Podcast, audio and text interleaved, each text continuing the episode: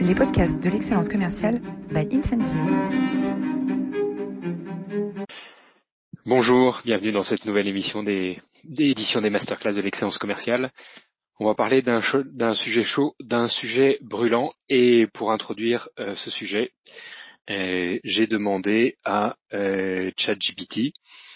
Euh, ChatGPT, peux-tu me faire une introduction pour cette émission?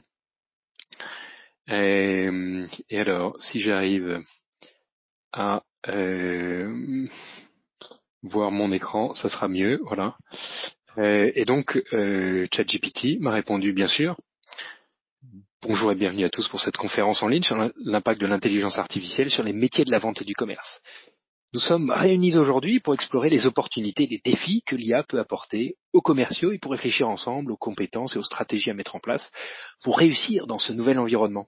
Au cours de cette conférence, nous allons aborder différentes thématiques telles que les avantages de l'IA pour les commerciaux, les risques et les limites de cette technologie, ainsi que les compétences et les formations nécessaires pour s'adapter à ces changements.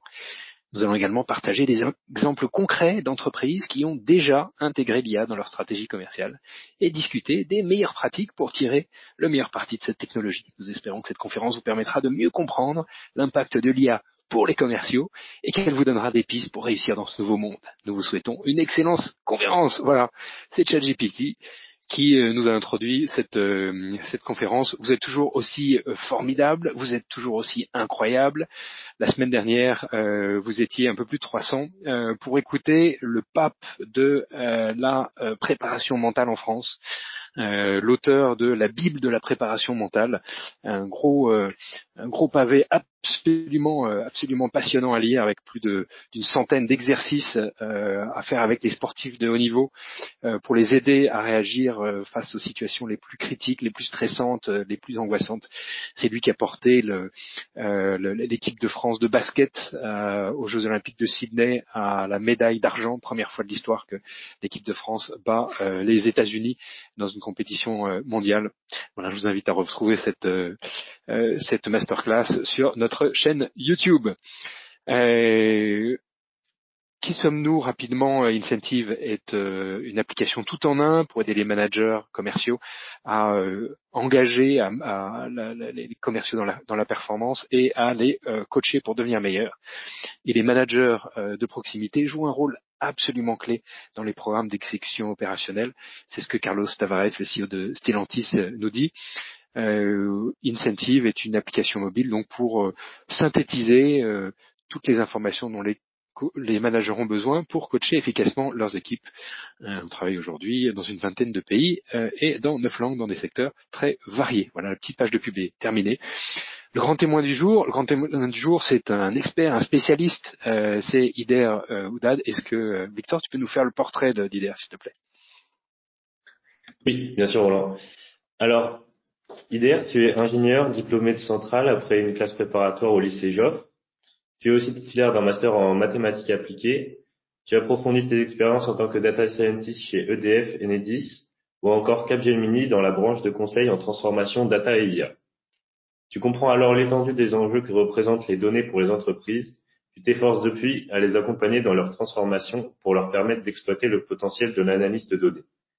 C'est pour cette raison que tu fondes en 2019 IoT Solutions, qui accompagne les entreprises dans l'élaboration de leur stratégie data et IA. Vous concevez des solutions adaptées à leurs besoins et formez leur équipe aux enjeux de la data. Vous travaillez notamment avec Air Liquide, BNP Paribas ou encore le groupement des hypermarchés Leclerc.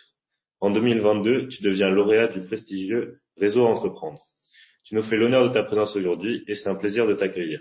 N'hésitez pas à poser vos questions à IDER dans l'espace questions et il y répondra en fin d'entretien. Merci. Bah, euh, magnifique, euh, magnifique parcours. Euh, on peut peut-être commencer par, une, définition. c'est quoi l'intelligence artificielle? Comment ça se définit par rapport aux algorithmes Par rapport, on a parlé, parlait au début d'informatisation. après, on a parlé de numérisation. maintenant, on parle de digitalisation. finalement, est-ce que c'est pas un buzzword de plus l'intelligence artificielle? Euh, merci Roland et merci euh, Victor pour la présentation. Alors, euh, c'est sûr qu'il y a un effet buzzword. tout le monde en parle et d'autant plus avec les effets de ChatGPT qui ont été impressionnants en termes d'usage et, le grand public, j'ai envie de dire, a compris un peu le, potentiel de tout ça. Moi, si j'avais une définition à donner, donc celle que j'aime bien donner pour l'entreprise, hein, pour moi, l'IA, c'est un ensemble de technologies qui permet l'automatisation de toute ou partie d'un processus de décision. Euh, pour prendre des exemples simples, ChatGPT, par exemple, c'est et, et, je compléterai aussi avec la, la, fin, sans la nécessité de formaliser des règles explicites. Et c'est là où vient, je pense, pas mal de freins autour de ça. Euh, pour prendre des exemples simples, euh, par exemple, il faut savoir que sur euh, Amazon, la décision du pricing, c'est-à-dire des prix qui sont affichés pour les produits, ben, c'est une intelligence artificielle qui prend la décision de quel prix afficher en fonction de très nombreux paramètres, les prix de la concurrence, dans le passé à combien ça a été vendu, etc. Et donc, on va être capable d'automatiser des décisions, c'est-à-dire en fait à quel prix j'affiche tel article. et la partie sans nécessité des règles de, sans formaliser, sans nécessité de formaliser des règles explicites, elle vient du fait de dire qu'en fait, il faut accepter que comme ça repose sur des modèles probabilistes, des approches euh, statistiques, eh ben, on n'est pas capable toujours de dire pour telle décision pourquoi exactement le modèle a pris telle ou telle décision. Et c'est une des, difficultés en termes d'adoption et en termes de construction de la confiance. Alors la production et l'utilisation des données euh, augmentent considérablement. Est-ce que tu peux nous donner des ordres de grandeur pour qu'on se rende compte de cette, euh, explosion finalement de la génération et l'utilisation des données? Ouais.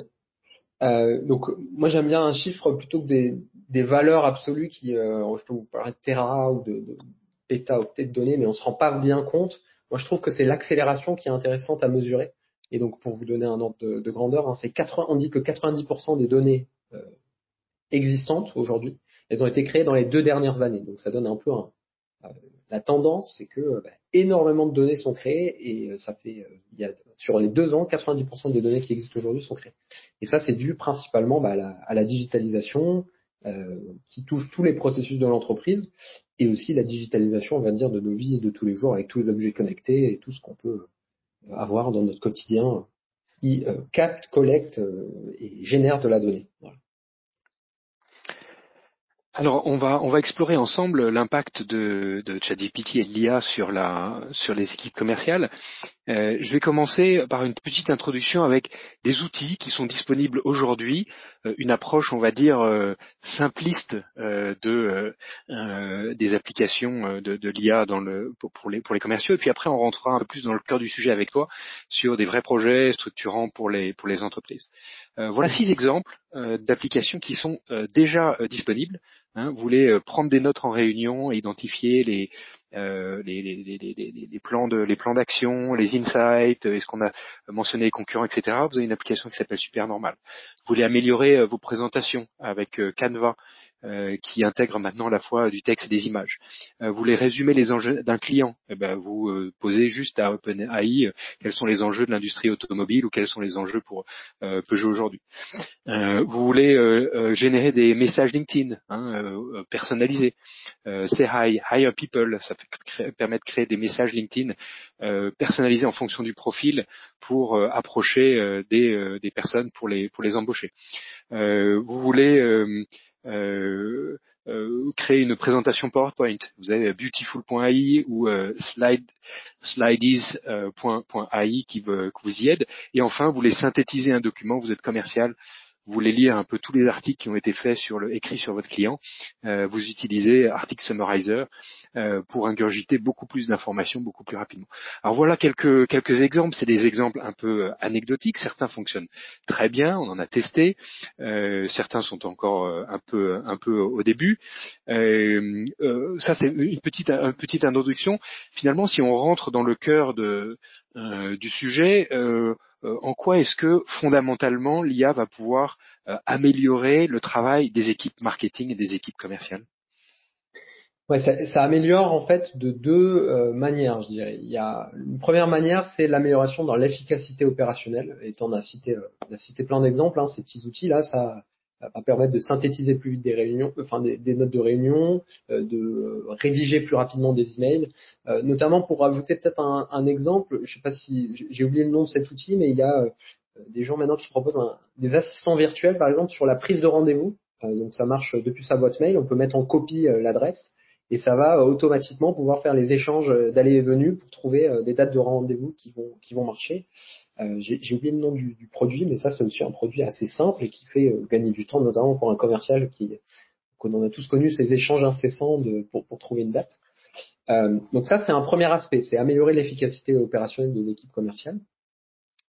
Euh, et moi, je dirais un deuxième aspect qui aujourd'hui est euh, un peu sous sous exploité ou pas, on, on perçoit pas encore la chose.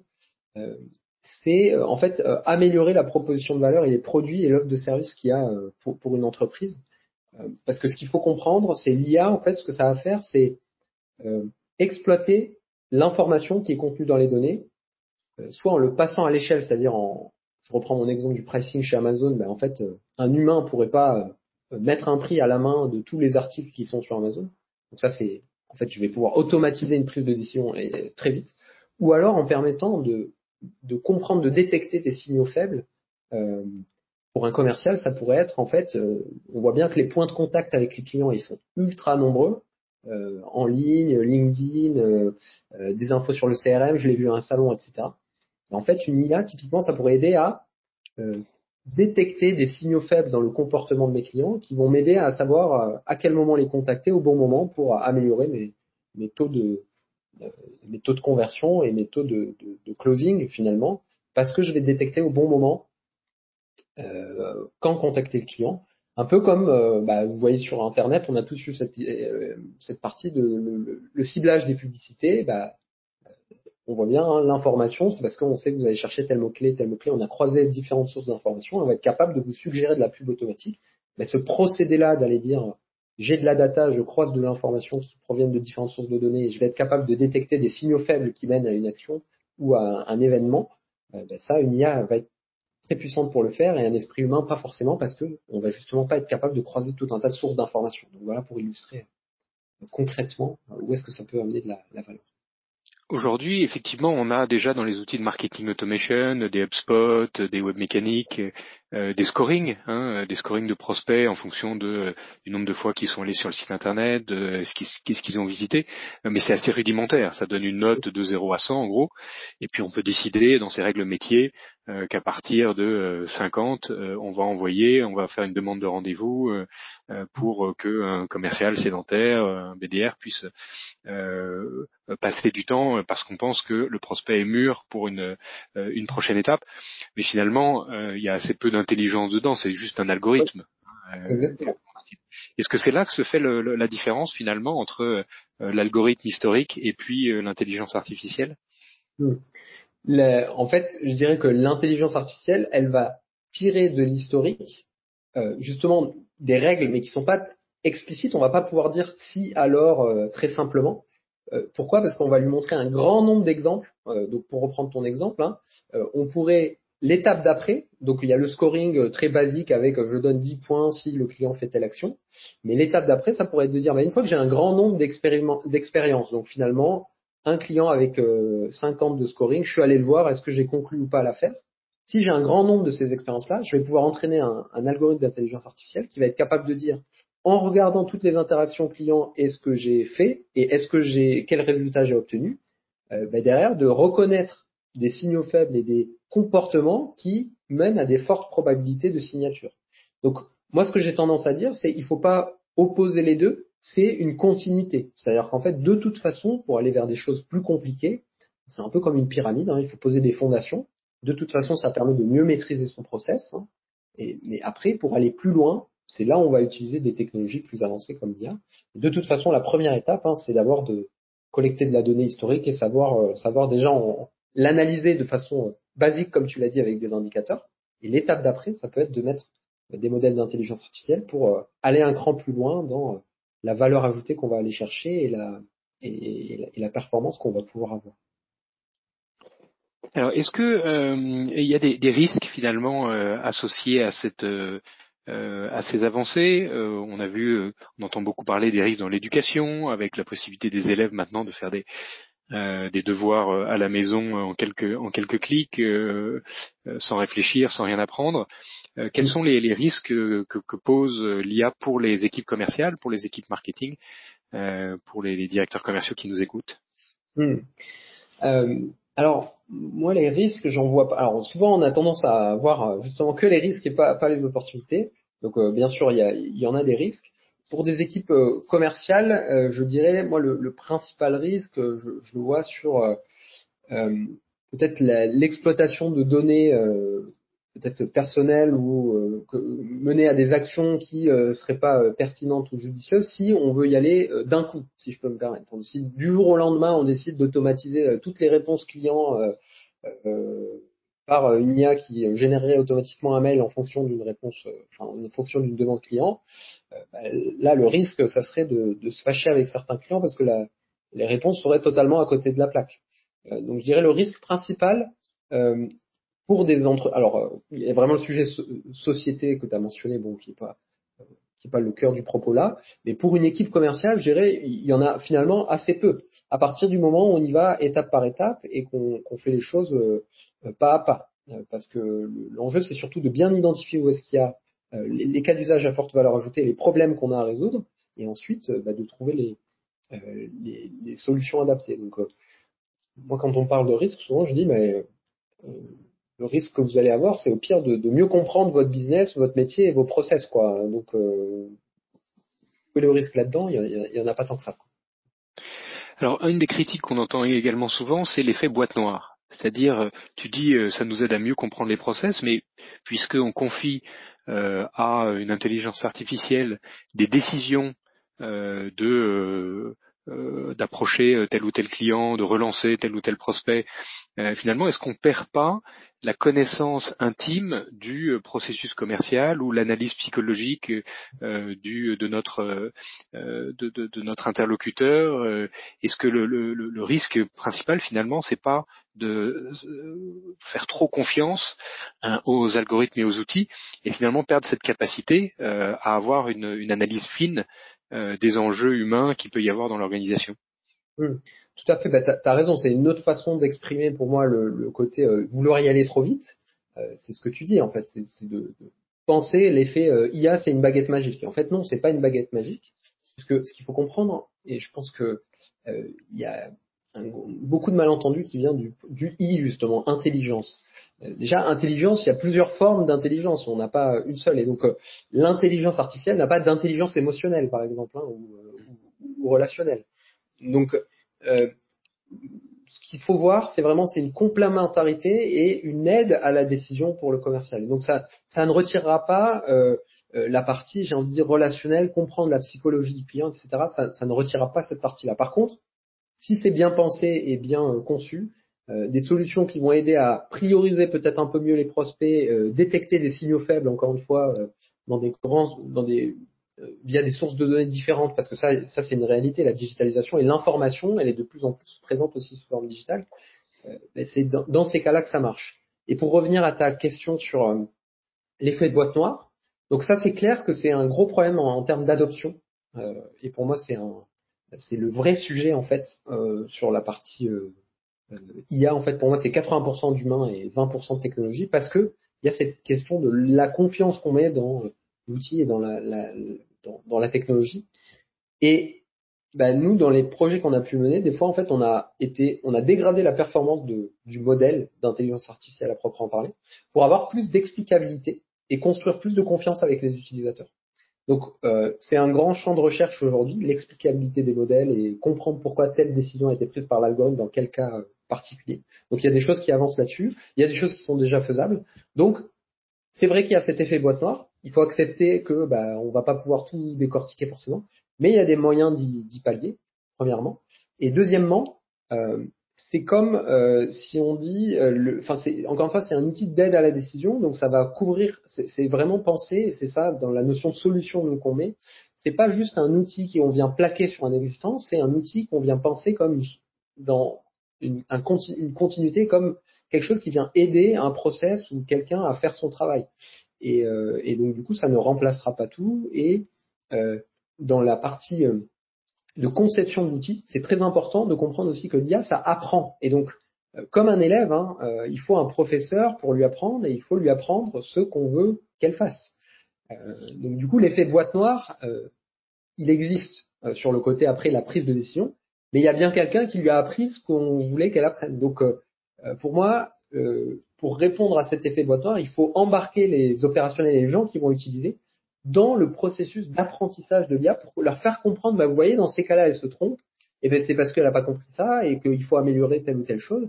Et je trouve que l'adoption est énormément facilitée quand on fait comprendre aux gens, bah, en fait, c'est euh, quand on fait comprendre le processus de construction d'une intelligence artificielle et qu'on n'arrive pas en mode voilà un nouvel outil, euh, utilisez-le. Voilà. Donc euh, question. Je fais comprendre le processus d'apprentissage. C'est vraiment euh, c'est vraiment passionnant. Ce que je te propose, c'est de prendre euh, cette euh, euh, application hein, que tu as, identifiées, des applications avancées. On a vu quelques applications un peu rigolotes qui peuvent aider au quotidien, mais tu as identifié cette application avancée pour le développement commercial. On va pas forcément rentrer dans le détail de, de toutes, mais peut-être qu'il y en a quelques-unes sur lesquelles on peut passer un peu plus de temps pour, pour bien comprendre finalement comment se passe serait un projet hein, pour déployer euh, euh, euh, une, une, une, initiative qui, qui, voilà, qui permet, par exemple, d'automatiser ou personnaliser les prises de rendez-vous. Voilà. Est-ce qu'il y a, peut-être deux ou trois de ces cette application avancée sur lequel on peut faire un, un coup de projecteur? Oui, bah on peut peut-être une des simples, c'est déjà le premier parce que on parle beaucoup donc ChatGPT c'est ce qu'on appelle une IA générative, c'est-à-dire elle va générer du texte à partir d'un entrant. Et en fait, c'est ce qui est le plus dur à faire. Euh, parce qu'en fait, comment on sait qu'on est satisfait de la réponse ou pas? Ben, Il y a une forme de subjectivité, euh, parce que la réponse de ChatGPT, bah, tu l'as montré euh, en introduction, voilà, elle t'a formulé une proposition d'introduction par rapport à une question que tu as posée, mais si on prend les, personnes qui assistent au webinaire, je pense qu'il y en a qui auraient formulé les choses différemment, il y en a qui sont satisfaits de la réponse, d'autres non. Donc en fait, le génératif, c'est ce qu'il y a de plus dur à faire sur l'IA. Et donc moi, le conseil que je donnerais aux gens et aux entreprises qui veulent s'y mettre, bah, commencer par ce qui est le plus, euh, simple en tout cas, c'est euh, ce qu'on appelle plutôt euh, le, on appelle ça supervisé, de la classification supervisée, où finalement les réponses attendues sont clairement identifiables. Donc la classification des demandes clients, je pense que c'est un bon exemple d'illustration de ça, c'est de dire je suis un service de relations clients, je reçois plein de mails de mes clients, finalement, il y a des typologies de demandes. Euh, des demandes pour un bloc client, de l'insatisfaction, que sais-je. Enfin, ça, ça va être dépendant du métier. Mais une fois qu'on a identifié ces typologies de demandes, on peut entraîner un algorithme qui va prendre en entrée le contenu du mail et qui va être capable de dire par rapport au contenu du mail du client, ah ben c'est un mail de tel type. Et ça, ça peut accélérer par exemple le traitement des mails, euh, parce qu'on peut peut-être derrière euh, imaginer des réponses types, on peut aussi le rerouter vers la bonne personne, et, là, il y a des gains de productivité évidents, et avec un système d'intelligence artificielle qu'on va clairement pouvoir, euh, j'ai envie de dire, établir et mesurer un ROI clair dessus. On va pouvoir dire, ok, bah, on a une base de test, on va tester l'IA sur euh, ces mails, sur ces 100 mails là, on connaît ces 100 mails là, il y a un humain qui les a qui a dit bah, quelle typologie c'était, qui les a vus. Et après, on va comparer entre les réponses qui ont été données par l'IA et ce qui a été donné par l'humain. Et là, on va pouvoir clairement dire, bah, on a un niveau de précision de X%. Et donc, du coup, notre système, il va nous faire gagner euh, du temps. Donc, euh, je trouve que celui-là, il est, il est intéressant à, à mettre en, avant.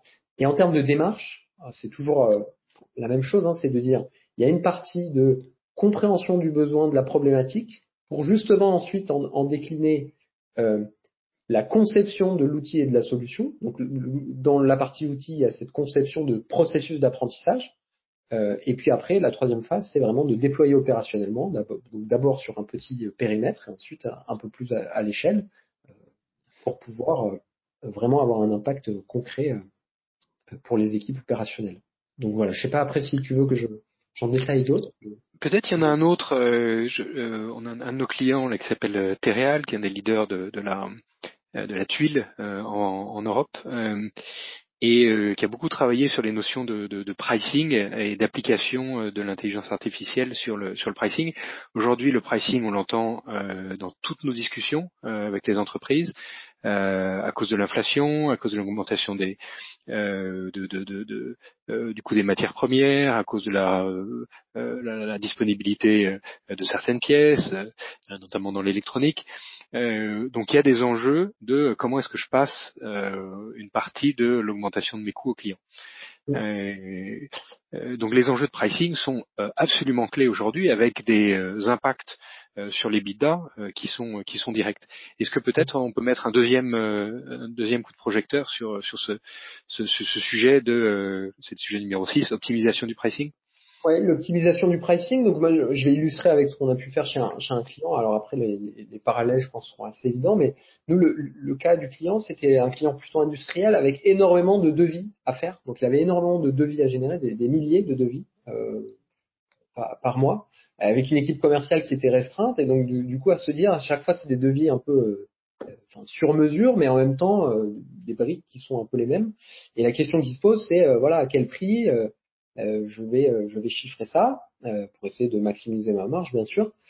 Et donc en fait l'optimisation du pricing, c'est dire plutôt que chaque commercial ou chaque personne en charge des devis fasse son sa tambouille de le prix, ça devrait être à peu près ça pour tel projet, ben, c'est d'avoir un outil. Encore une fois, ça peut être nous dans notre cas, c'était vraiment d'aide à la décision. Donc le but c'était pas que l'outil sorte un chiffre et puis c'était ça qui était mis directement dans le devis du client. C'était pas du tout ça.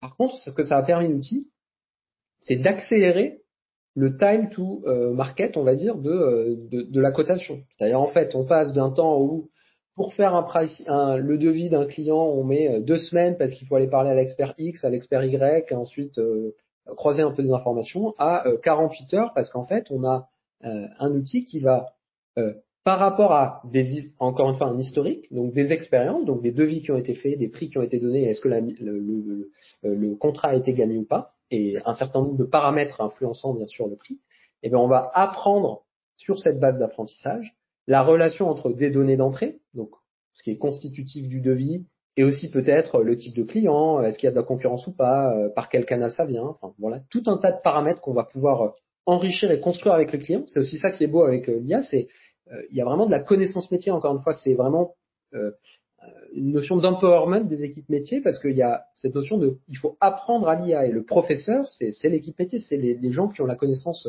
opérationnelle du terrain et donc une fois qu'on a construit ce processus d'apprentissage par rapport aux grandeurs qu'on a et aux variables qu'on a mais derrière on a un outil qui est capable de je lui donne un nouveau de, un, un, des nouvelles conditions euh, de vie et une demande client et ben il va me sortir automatiquement un prix jugé optimal.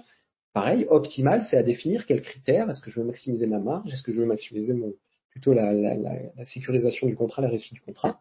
Et tout ça, c'est à construire ensemble, les experts euh, autour de l'IA d'un côté et aussi les experts métiers, pour à la fin avoir, dans notre cas, un outil qui générait automatiquement une suggestion de prix, en, expliquant d'ailleurs un peu les raisons pour lesquelles il était arrivé à ce prix, et après une équipe métier qui était capable de, bah, de dire non, bah, dans ces cas-là, nous, on, pour tel client, on va peut-être modifier un peu les choses de telle ou telle manière. Ils avaient le, choix, hein, c'est aide à la décision, encore une fois.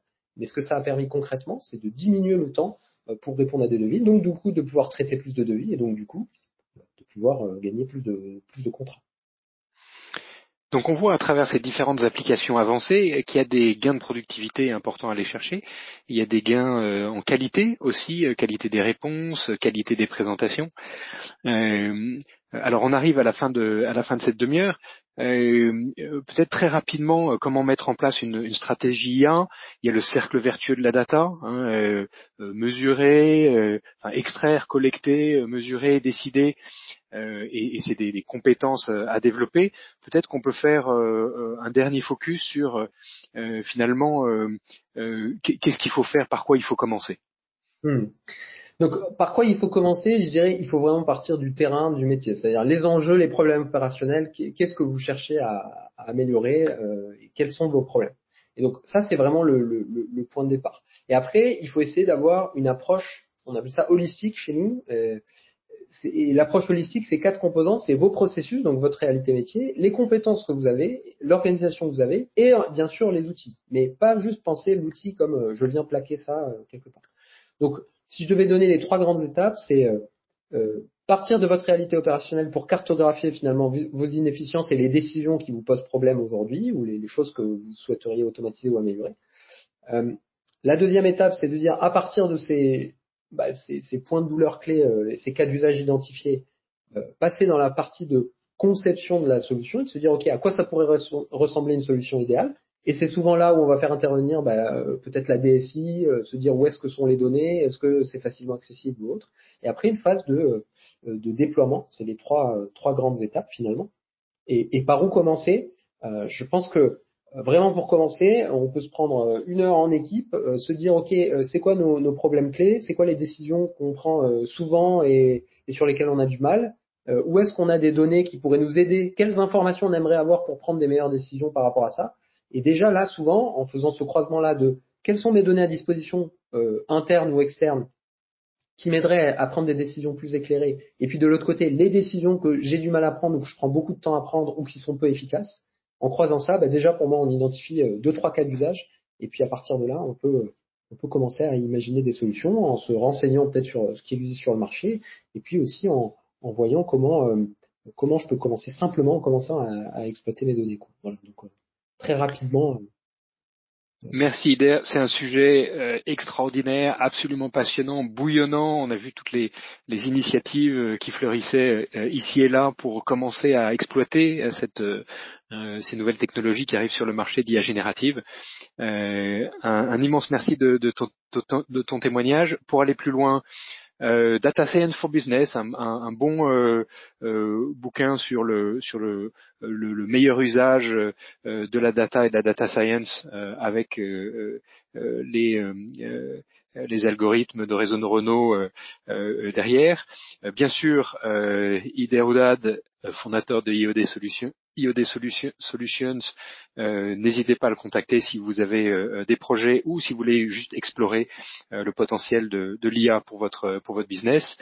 et puis, je résiste pas à vous partager quelques applications simples. On a vu les quelques applications simples pour le pour la vente. on a identifié également pour vous quelques applications simples pour le marketing.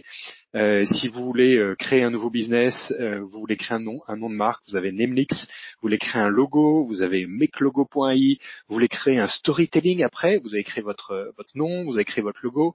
Euh, pour faire le storytelling de la marque, euh, vous avez euh, Tome. Euh, ensuite, vous voulez générer des illustrations pour votre site web. Vous avez euh, Polynations. Bien sûr, vous avez Midjourney, hein, le, le, le, moteur de, de OpenAI qui est à l'origine également de, de ChatGPT, le moteur d'image. Euh, vous voulez créer des musiques hein, pour associer votre marque à une, à une musique créative. vous avez Aiva.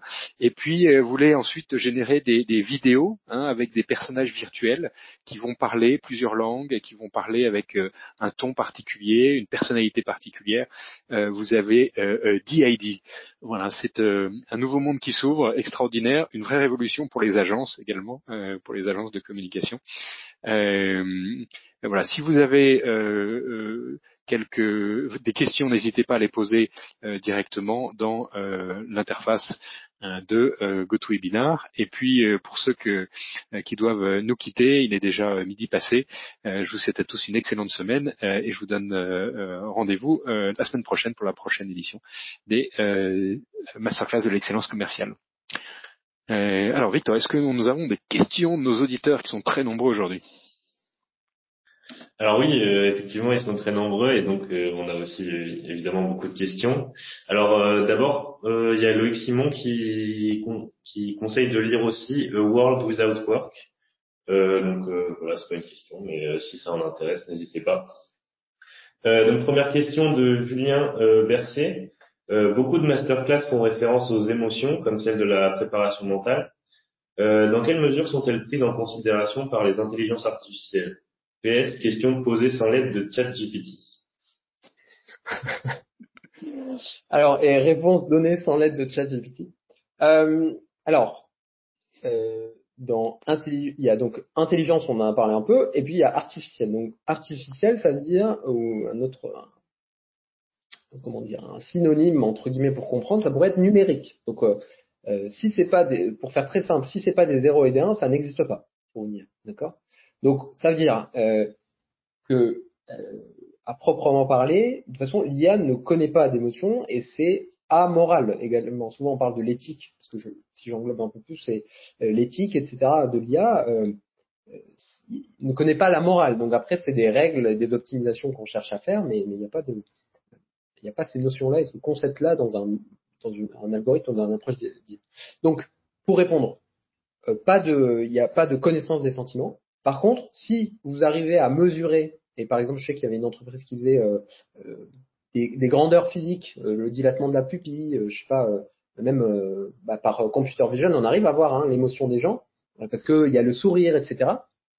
Mais parce qu'il y a des, nombres derrière, des chiffres, hein, qu'on va pouvoir matérialiser ça physiquement, quand je dis physiquement, avec des 0 et 1 d'ordinateur. Donc là, on va pouvoir se dire, ah ben l'émotion ressentie c'est la joie parce qu'il y a un sourire, mais vous pouvez bien sûr sourire et être triste à l'intérieur, ça l'IA pourra pas le deviner. Donc les sentiments, oui, c'est captable si c'est, on va dire, explicite ou captable par, par, euh, par des 0 et des 1. Je peux donner un autre exemple sur les sentiments. Euh, il y a tout un pan de, du traitement du langage naturel qui s'appelle la détection des sentiments, sentiment analysis. C'est utilisé notamment sur bah, recueillir les retours des utilisateurs sur un produit en récupérant bah, les commentaires qui sont faits. Euh, pareil, si dans les commentaires en fait comment ça marche ces algos-là, bah, ça, ça simple. Hein, c'est si il y a plein de euh, mots négatifs dans un commentaire, bah, c'est forcément que l'expérience client était plutôt négative. Et, voilà. Donc euh, par proxy, je dirais oui, mais euh, plus que ça, non. Question de Rafika. Les IA ne peuvent pas intégrer l'intelligence. Enfin, vous dites que l'IA ne peut, ne peut pas intégrer, l'intelligence artificielle, émotionnelle, pardon, qui est à mon avis cruciale dans le travail des commerciaux. Est-ce que cela veut dire que l'IA ne pourra jamais se substituer à 100% à l'humain pour des transactions complexes? Alors euh, oui, moi ça j'en suis, euh, enfin oui, j'en suis euh, convaincu. C'est-à-dire que la question qui se pose en fait à nous, notamment avec avec l'avancée technologique, c'est, je trouve, quel est le, le cœur de la valeur ajoutée des métiers? Je trouve que ça c'est une question intéressante à se poser plutôt que de rester sur la peur d'être remplacé ou pas c'est plutôt de se dire dans mon métier, quel est vraiment le cœur de, le cœur de la valeur ajoutée de mon métier? Euh, et donc pour moi, pour un commercial, notamment sur de la vente complexe, en fait, il y a tout, déjà cette compréhension du contexte et de la psychologie du client que ça, une IA pourra pas faire. Encore une fois, ça va être une aide pour gagner du temps sur euh, bah, la, prise de rendez-vous, comprendre le contexte, on va dire macroéconomique ou autre, pour faire des synthèses, euh, peut-être même euh, anticiper les bons moments pour prendre contact avec les clients par rapport à, des données qu'on va collecter. Mais euh, à un moment donné, ça fera pas le travail de, encore une fois, d'intelligence émotionnelle, ça c'est certain. Euh, ça c'est, vraiment euh, certain. Donc je sais pas si la question, il y avait plus que ça. Oui, peut-être pour prendre un exemple. Hein, euh, je sais pas si vous le savez, mais il y a eu des concours entre des radiologues et des intelligences artificielles pour faire des, pour détecter des cancers sur des radios. Bon, bah, aujourd'hui, on sait qu'une intelligence artificielle bien entraînée, elle bat un radiologue. Euh, mais parce que l'intelligence artificielle, elle connaît pas le vendredi 18h, je suis pressé d'aller en congé. Donc, euh, donc elle le bat. Euh, maintenant, si la valeur ajoutée du radiologue, si un, parce que je, alors ça c'est une anecdote, mais il paraît que les radiologues c'est aussi des spécialités en médecine qui veulent pas trop voir les clients, voir les patients, pardon.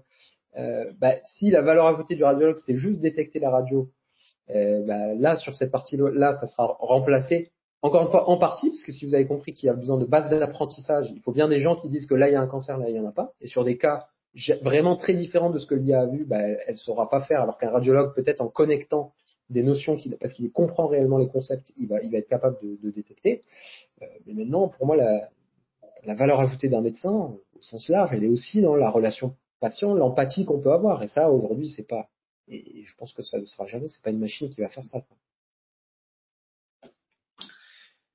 Question de Jean-Marie. Différents commerciaux d'entreprises concurrentes devant répondre à une question ou un besoin spécifique ne risquent-ils pas d'apporter une réponse identique à un client?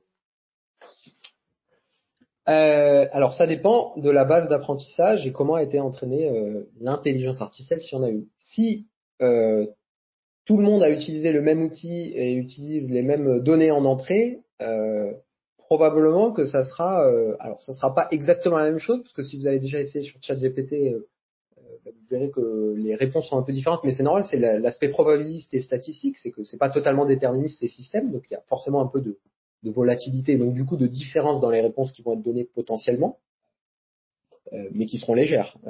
donc la réponse, oui, si tout le monde utilise les mêmes outils et met les mêmes choses en entrée, bah tout le monde aura la même réponse. Et et c'est là où je dis que euh, il faut pas y aller, vouloir y aller trop vite, et il faut plutôt se dire qu'est-ce qui est ma forte valeur ajoutée, qu'est-ce qui n'est pas. Euh, et euh, l'intelligence artificielle, ça va pas nous, ça nous dispense pas d'être intelligent et de réfléchir aussi. C'est vrai que des fois, quand on entend des discours, des fois on se dit euh, euh, que au contraire, ça, pousse, je trouve, à encore plus chercher sa différenciation, sa valeur ajoutée, et, euh, et, la prime sera ça justement, la singularité, la recherche de la valeur ajoutée. Question de Thierry. Est-ce que l'IA est accessible pour un, pour un indépendant ou une TTPE au niveau commercial et marketing? Alors oui, ça, euh, pour la petite histoire, moi quand j'ai lancé l'entreprise, mon but c'était vraiment de démocratiser. C'est toujours de démocratiser vraiment la maîtrise de ces technos pour tout le monde. Et c'est pas une question de, taille d'entreprise, c'est une question de cas d'usage. Euh, nous, on a vraiment des clients, on a aussi des PME euh, clientes et qui ont un bénéfice à tirer de l'IA. donc la question c'est le cas d'usage, c'est de bien choisir le problème à résoudre. Et ensuite, le deuxième sujet, pourquoi c'est pas une barrière d'être une TPE, PME ou indépendant C'est qu'aujourd'hui la technologie elle est commoditisée, c'est-à-dire euh, tout le monde peut utiliser ChatGPT modulo, modulo maintenant peut-être un, je sais plus combien, 50 euros par mois ou 20 euros par mois. Mais si vous voulez, la technologie elle est là disponible, c'est-à-dire que c'est c'est pas euh, moi qui l'a créé, c'est pas vous, euh, c'est Google et Facebook et de toute façon personne sera meilleur qu'eux parce qu'ils mettent des montants énormes dedans. Donc si vous voulez, la technologie, les outils, ils sont là. Euh, et il n'y a pas de barrière à l'entrée d'investissement puisque c'est de plus en plus des outils à l'usage. Donc le sujet, il n'est pas là. Le sujet, il est la compétence qui vous permet de faire le lien entre vos problématiques spécifiques et euh, comment j'utilise la technologie comme levier pour résoudre mes problèmes spécifiques. Et c'est ça les compétences qui manquent aux entreprises, que ce soit des TPE ou des, des grands groupes. Euh, si je n'ai que très peu de clients, mais qui ont euh, beaucoup de, valeur pour mon entreprise, est-ce que j'ai vraiment intérêt à utiliser de l'intelligence artificielle? Alors ça dépend, le cas d'usage, encore une fois.